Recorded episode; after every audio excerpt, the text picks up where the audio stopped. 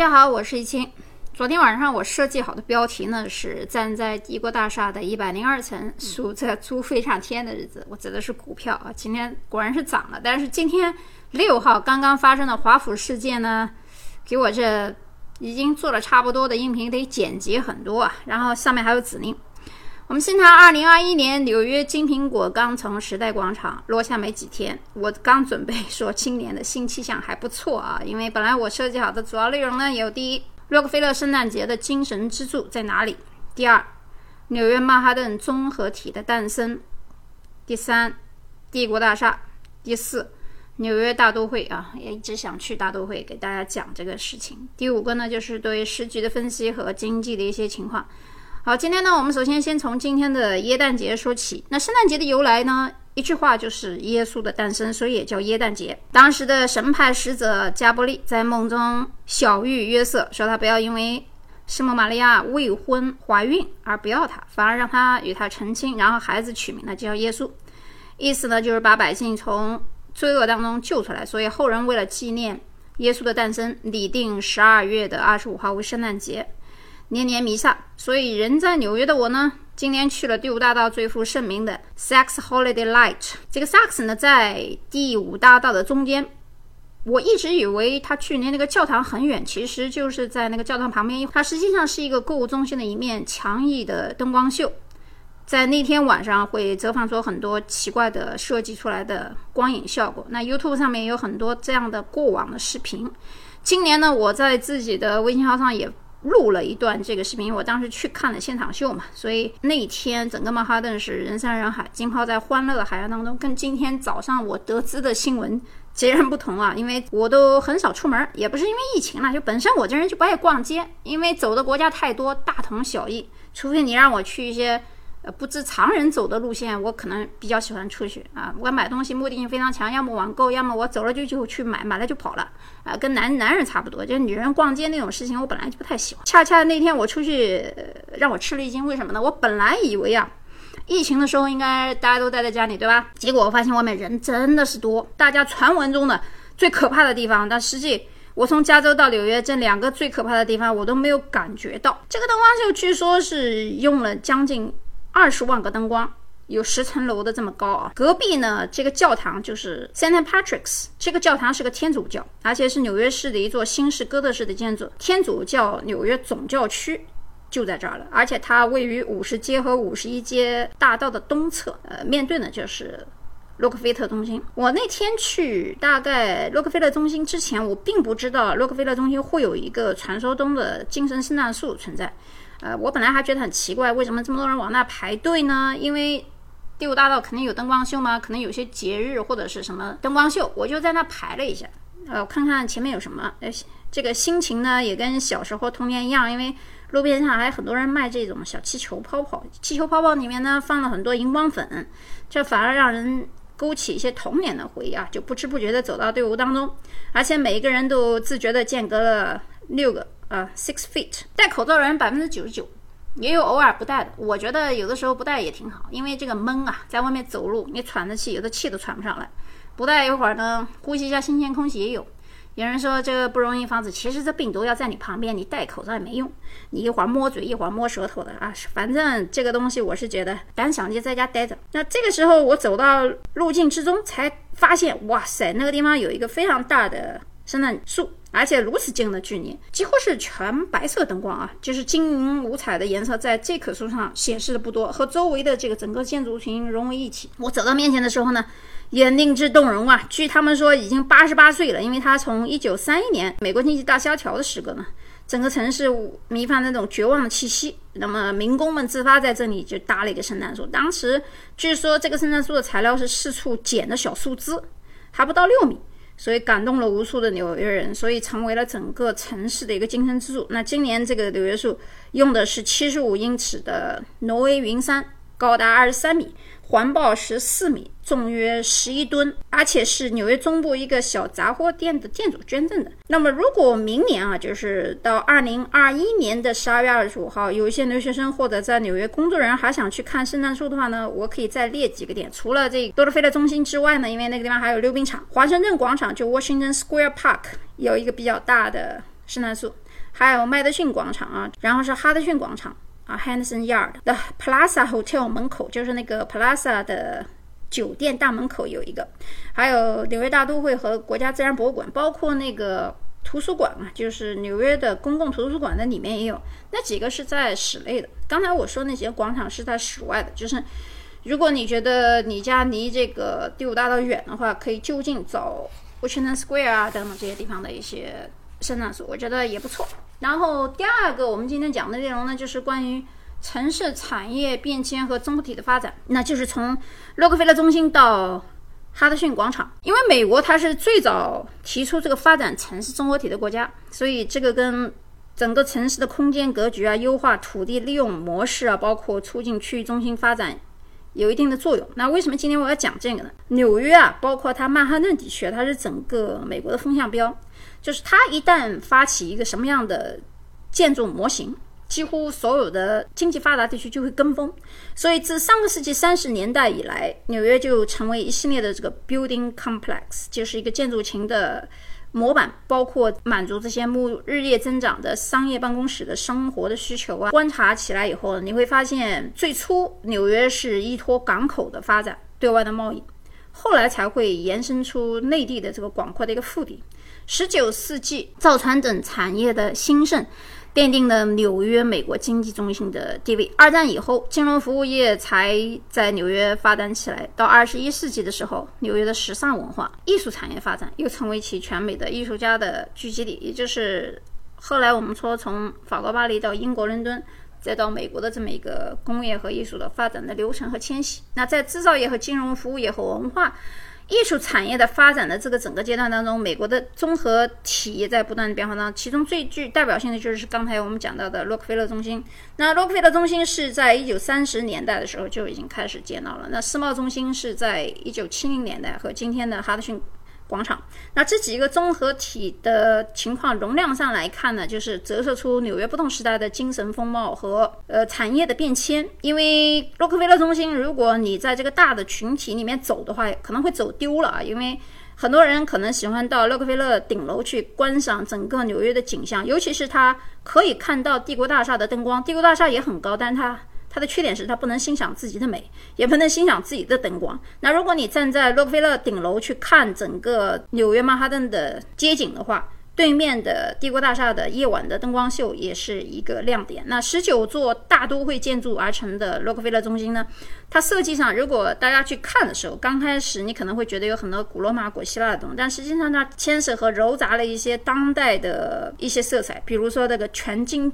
属的雕刻。哎，我是觉得有点俗啊，但是现代和当代艺术，它以大俗称之为大雅，所以你们去看的时候，也许有人会喜欢，有人不一定会喜欢。洛克菲勒中心它容纳了通用电气，包括中国的东方航空公司以及美国金属集团公司的等等那些办公室啊，很多的企业的龙头的产业都在这个洛克菲勒中心的办公室里面聚集。而世贸中心的七栋建筑大楼，我有雅典主义的间隔，相隔比。洛克菲勒中心呢，讲究更加轻快、简洁，比较工整。所以在世贸中心那边，因为靠近华尔街嘛，所以它大量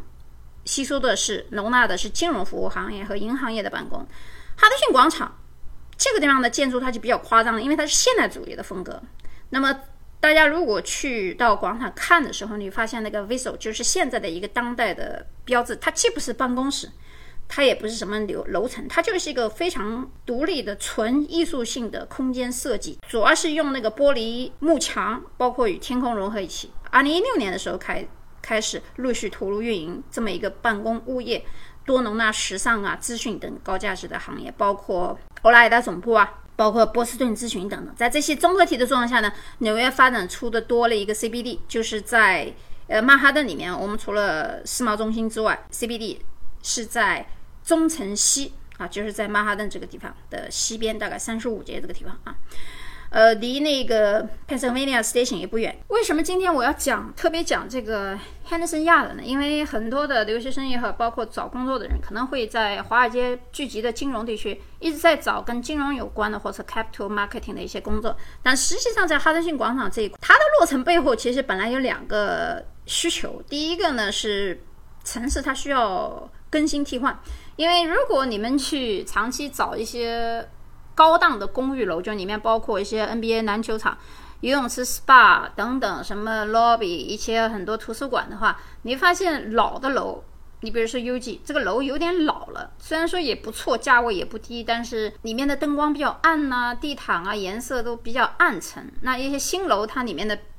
标的，包括对办公的需求，完全是不同的 level。所以我们在看楼层也好，办公大楼也好，他们在时代变迁当中，也标志着整个古老城市的一个变迁。有人说，哎呀，纽约是新的城市。整个美国都没有几百年的历史，跟中国比起来，它哪里能成为古老城市呢？那之所以我还是称纽约为古老的、有历史性和文化的城市，是因为相对于美国的历史而言，纽约的确算是一个老的城市。那么在这样一个工作厂房情况下，Henderson Yard 原来这个地方。在二十世纪就是个印刷厂区，当数数字时代来临的时候，印刷业就衰落了嘛。那现在也没人去买报纸嘛，对吧？报纸业本来这个报社、银行啊，包括在中国的那些新闻机构，以前报纸。呃，除了党报之外，还有一些报纸都不用推销的嘛，就是是工作单位待遇也是比较。但数字起来以后，其实报社业已经受到很大的轰击呀，包括现在一些新媒体的出现。二零零一年的时候呢，纽约政府为了申奥的时候就重新划了这片区域，结果申奥并未成功。就二零零一年的时候，但是就是西区中城西这个地方已经成为一个城市形象和功能性的重点了，所以这就是曼哈顿西区的一个机遇。除此之外呢，它这个广场有一个 cultural shift，就是。文化艺术中心，曼哈顿设计人口和企业进驻数量增加，到了二零二五年，全区将面临二百三十万方的办公室的缺口。所以城市的更新，包括办公物业的，直接就驱动了整个汉德森亚的这个促成和建设。本来它的交通相对不算太发达啊，因为大家也知道，美国的包括纽约在内的地铁啊，它都有一百多年历史了。你可能觉得它很老旧。但它没有坏，所以在没有坏的情况下，公共资源美国人他是不会浪费的，所以他还在用。所以你会觉得，哎，美国纽约的地铁怎么那么老旧？跟中国的地铁啊，什么新新干线比起来，简直不是一个 level。包括你去欧洲啊、新西兰、澳大利亚都一样。呃，有时候我倒觉得它还有一点这个历史和民族味啊，它挺好。虽然说新旧程度，但是运送是没有什么问题的。所以呢，在远西的这个地带，本来它不算一个交通相对发达地区，但是现在，那现在整个七号线过来以后，增加了很多的可达性，而且这个地区已经成为一个新重点，包括它的新的 shopping center 叫 shops 啊，一会儿我们讲到。但是呢，刚好遇上这个病毒，所以二零一九年开始，以亚马逊电商。巨头的冲击下，美国实体零售业呈现一个疲软状态，实际实体店也关了不少。但是第五大道萨克斯在五十七街这个地方有一个高档的百货商店，包括最近那个 Northern 也是一个连锁店。同时，同样进去的包括后来的离 Henderson Yard 大概一公里左右的 Bond Street，这地方有一个 Shawfield，也是一个高档的购物中心，所以它和这几个地方还是有一定的竞争压力。但是呢，由于它开辟的这条线啊，离河口不远，就是离哈德逊河不算太远。当然你说它河，我觉得它也不叫河吧。其实海口的入海口和拐弯的地方应该是海水了，不叫河水了。所以对面就是新泽西嘛，大家都看得很清楚。有这个纽约时评的建筑学家呢评论说，它是一个百万富翁的梦幻之城。第三个先问题呢，就是刚才我们讲到今天主要内容的帝国大厦，八十到八十六到一百零二层停了三次。呃，由于人不算多嘛，大家都害怕嘛。那我倒挺喜欢，因为里面没什么人，所以我一个人一个电梯，呃，也不会怕被传染。每一个地方我都停了一下，因为八十到八十六呢去的人比较多，八十六一个露台，一百零二呢去的人少，因为贵，大概几十美金，我忘了也不知道多少钱，反正大概好像。花了几十块钱嘛，然后我拍了一张照片，就进门的时候他有那个照片，你要觉得好你就留下来，你要觉得不好你就不留。呃，然后把那个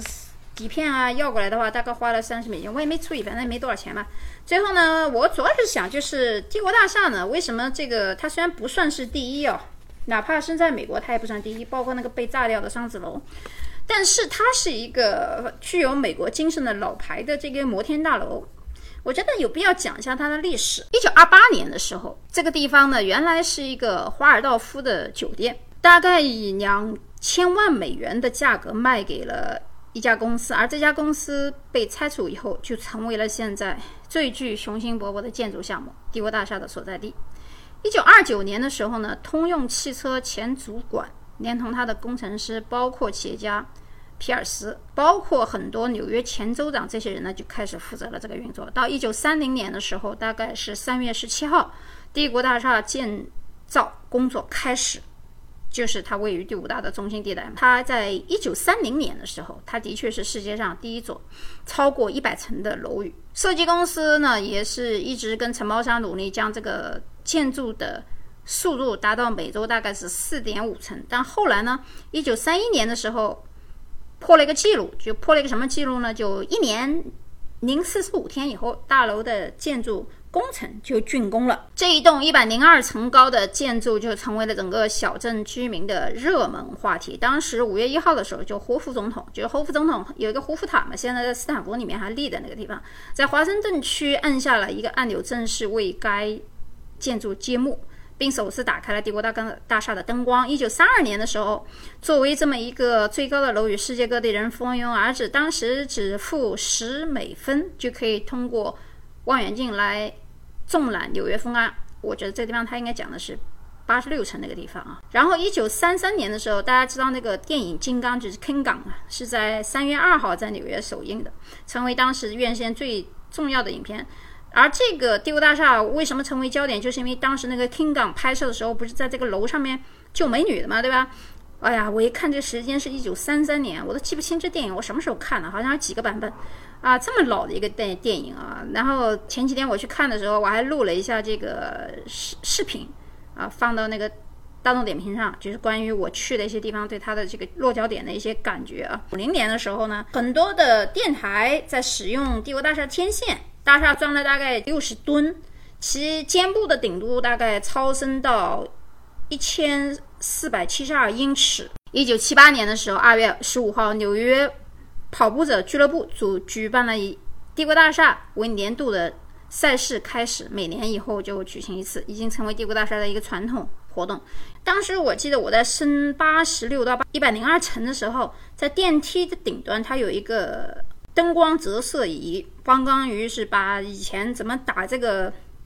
电梯，包括建筑的一些动态图都放在上面，就是你在升电梯的时候闲得无聊，你也可以看看当时的建成图。二零一二年，帝国大厦推动了整个 LED 照明系统，整个系统有各种颜色不同的呈现。就是当时我跟你讲的，它本身是很美，但是你自己站在这儿看不见，所以咱们得到洛克菲勒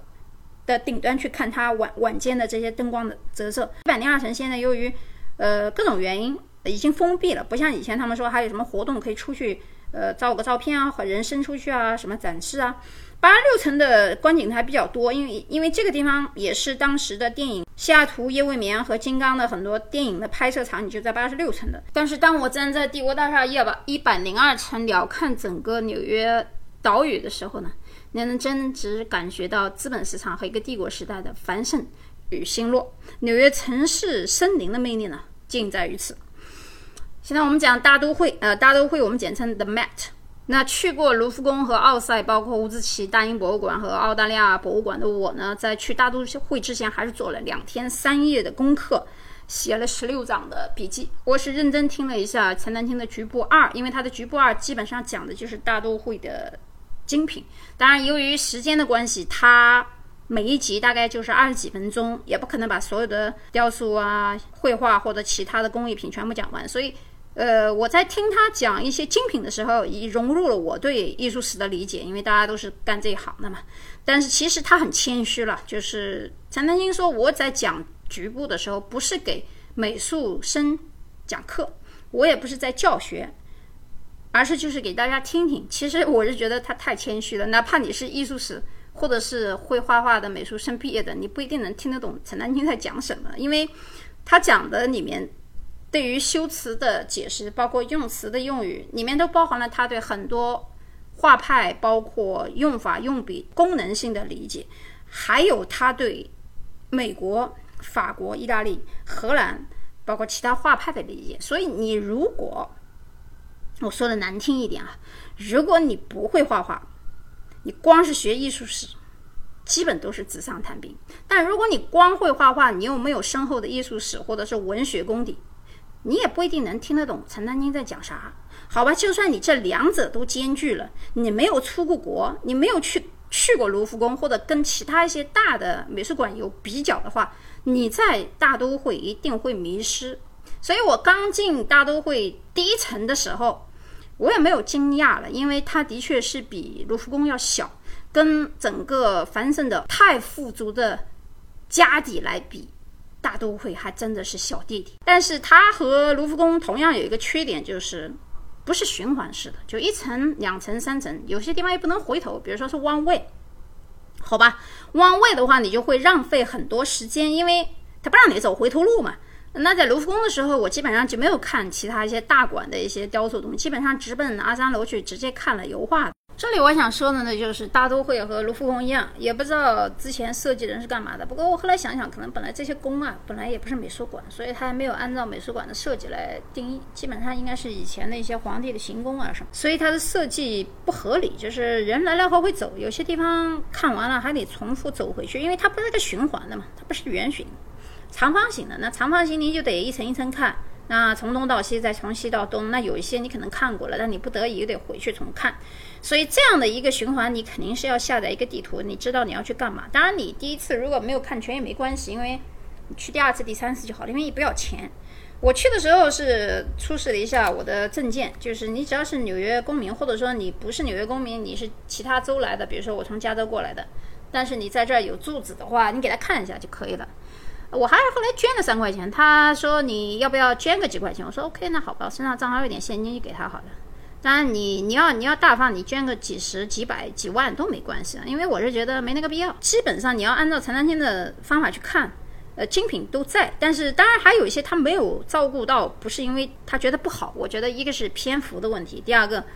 他没有时间去讲所有的画或者是雕塑啊，或者是小件和其他的东西，所以。但是我一直没有找到伦勃朗的油画，我我想，哎，他不至于在二楼找不到伦勃朗嘛？因为当时陈丹青说有一些大师和当时的学院派，因为学院派的东西在当年是流行的，但是后人认为有很多的诟病，所以没有资格和大师们放在一起。所以我也我也没找到伦勃朗，我就问了一下场馆的人，我发现这些场馆的人其实基本上都是美术专业或者是史学专业，或者是非常对东西了解的。因为我只要一问，或者说我把手机拿出来掏出来看。他就知道在什么地方，有的工作人员非常热情啊，就是他的那个场馆设计太乱，或东西也很多，容易走失。他一直把我带到那个地方，我 比如说我要去找那个埃及的水库，哎呀，那个人是一直把我拎着 拎着走，因为我当时在在宋代和唐代的那个馆子里面，就是中国馆里面，我在明轩里面，古埃及的水坝在哪？那个人呢就把我一直领过去了啊，还挺感谢，因为我一直没找到人们的东西，我就问在哪儿，原来底楼，我一看啊，明白了。底楼呢特别开了一个荷兰画派，啊，这样想想也是足够应该啊，因为在十八到十九世纪，荷兰画派去这样还生，的确有资格特色一个厅。荷兰画派的画作还是很多啊，以后我慢慢讲。为什么今天我不想展开讲？因为大家都会我讲，我讲十六集我也不一定能讲完。但是我其实回来以后特别想给陈丹青的十六集的局部画做一个注意，这有点像董其昌给他从东西周东周秦。西汉、东汉、三国、西晋、东晋、十六国、南北朝，再到唐、五代、宋、元、明这样一直拎下来。我我也不知道我为什么要这样做，所以我就一直在想，我应该是不是做这个专门的十六集给他补充一下呢？因为我觉得他有些东西讲的真的很深奥，很多人他不一定能理解的里面。但是我又觉得，我又何必多此一举呢？所以，但是呢，不得不佩服的是，他选的那些作品啊，百分之九十五是符合我的口味的。佩服他的眼力和狠毒啊，包括一些。包罗了一些我喜欢的，几乎很多的精品。他讲的一句话就是：如果你想开眼界的话，一定要出国看，因为很多虽然大都会比不上法国卢浮宫和意大利罗弗洛恩萨美术馆，包括乌兹奇的很多西方的油画的作品多，但是大都会和英国博物馆里面的中国大家的真迹，你比如说在大都会里面的礼堂啊、八大、李公宁、徐阳、四王的真迹，你能看很多，而且他定期馆藏，不断的翻新出来，所以。想看中国画大家之作，有的时候真的需要在国外，包括你去大英帝国或者其他的一些美国的大学的博物馆，都有很多这样的精品。好，最后我们来讲一下最近的时事的一些经济的动态吧。今天在录之前，其实我讲了一些敏感话题，结果呢，这个内部啊，其实喜马拉雅内部它会受到上面新华社的管控。那么内部的编辑就给我打了一些消息，告诉我有两个议题不能讲。那么今天我要讲的英国的问题，第一个是脱欧。那么它与土土耳其最新订购的 FTA 呢，刚刚签订。这个如果英国不脱欧的话，那土耳其之前很多的协定是要通过欧盟的。那结束以后，其实土耳其它是个农业国家，和英国之间有很多的出口的关系，所以它脱欧之后的第一件事就跟土耳其签订了一个新的 FTA。而英国断航的原因就是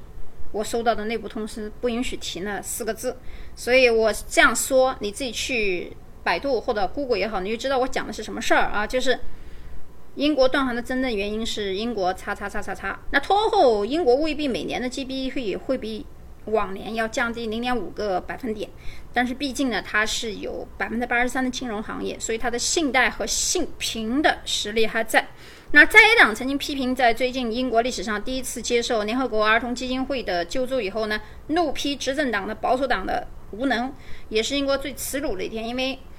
大家都想，英国这也算是老牌的资本主义国家，居然爆发这种在圣诞节危机之下的停课期间的儿童贫困难题，高达三百三十万儿童面临三餐难以就绪。但这个媒体报道其实有很多不实，不管是华语的还是英文的。这个里面有一个问题，就是这个地端和地带啊，是两党不管控的一个地区，叫做切身为民地区。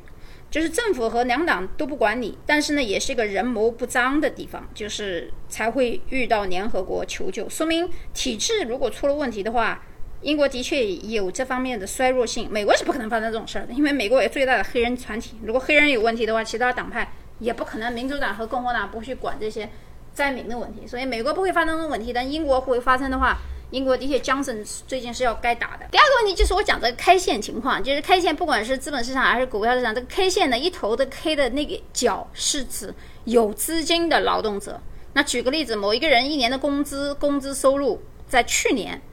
一年的收入可能都不如某个人买了特斯拉或者亚马逊或者 Zoning 的股票的人。那这就是两极分化，因为你明明知道那个股票不错，可你没钱呢，所以只能干瞪眼。那 K 线一直还是会存在。然后，Fed 最近印钞，但是现在印钞已经不是纸钞了，就是数字货币。但这种大量的印钞和数字货币，当然我们不谈这最近什么纾困啊，什么两千美金补助，这都是小 case 啊。但是大量热钱出去以后，不仅仅是美国市场，还有内循环、外循环的国际市场。那持有美国国债的国家，有的时候不得已就会把自己的国债、美国国债的抛售出去。但是目前它是一个猪飞上天的时代，因为俗话说，台风来的时候猪也能飞上天。所以随着道琼指数和标普五百的不断上涨，最近各种。股票一路走高，今天发生这么大的华府烧纳案，股票一直在涨，疯涨啊！我本来很想讲这个华府的案件，但是上面又收到一个指令，这两个事情不能讲，一个是英国那个叉叉叉叉，第二个是啊美国选举的事情是不让人谈的，所以呢，我今天的节目呢就只能到这里，我们下一期再见。结果九重城关，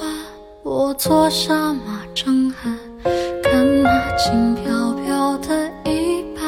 正擦肩把裙掀，踏遍三江六岸，街道光作船帆，任露水浸透了断山，大道睥睨四野。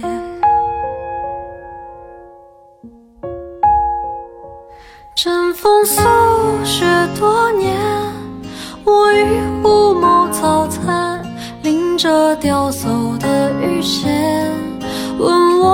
记两千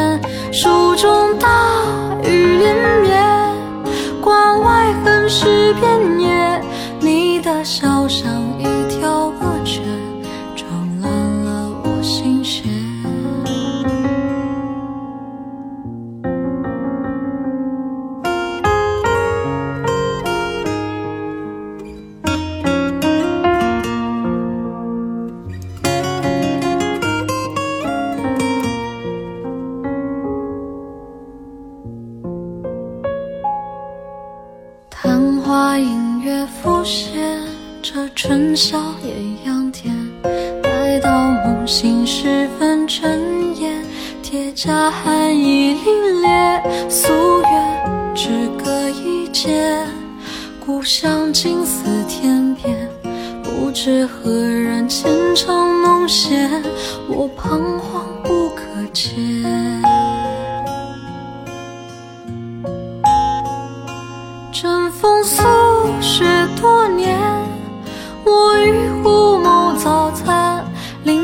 雕叟的玉弦，问我龙脊两肩，蜀中大雨连绵，关外更是遍野。你的笑像一条恶犬，撞乱我心弦，烽烟万里如线，知群雄下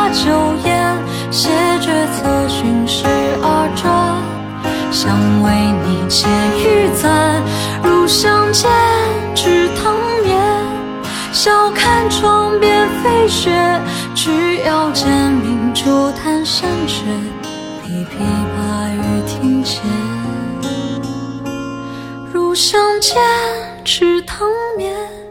笑看窗边飞雪，只要见明珠弹山雀。立琵琶于庭前。